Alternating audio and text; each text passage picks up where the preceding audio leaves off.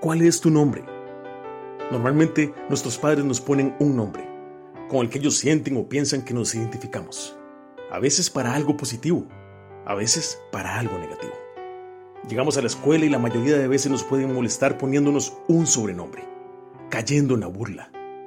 Y todo esto empieza a marcarnos a tal punto que pensamos y sentimos que somos lo que la gente dice. Crecemos y a veces nuestro apellido nos da un estatus o nos lo quita. Llegamos a pensar que dependemos de esa identidad, de lo que la gente diga. En este mundo vas a recibir muchos golpes bajos. Hoy quiero decirte que hay alguien que te conoce mejor que nadie, desde antes de que te formaras en el vientre de tu madre.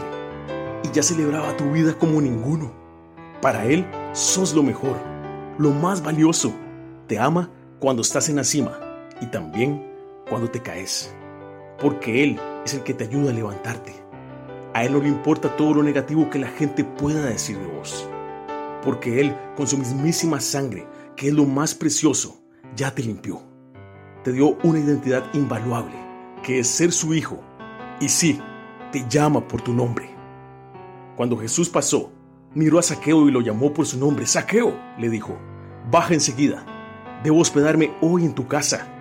Saqueo bajó rápidamente y lleno de entusiasmo y alegría llevó a Jesús a su casa. Pero la gente estaba disgustada y murmuraba, fue hospedarse en la casa de un pecador de mala fama. Jesús respondió, la salvación ha venido hoy a esta casa, porque este hombre ha demostrado ser un verdadero hijo de Abraham. Pues el Hijo del Hombre vino a buscar y a salvar a los que están perdidos. Lucas capítulo 19, versículos 5 al 7 y 9 al 10.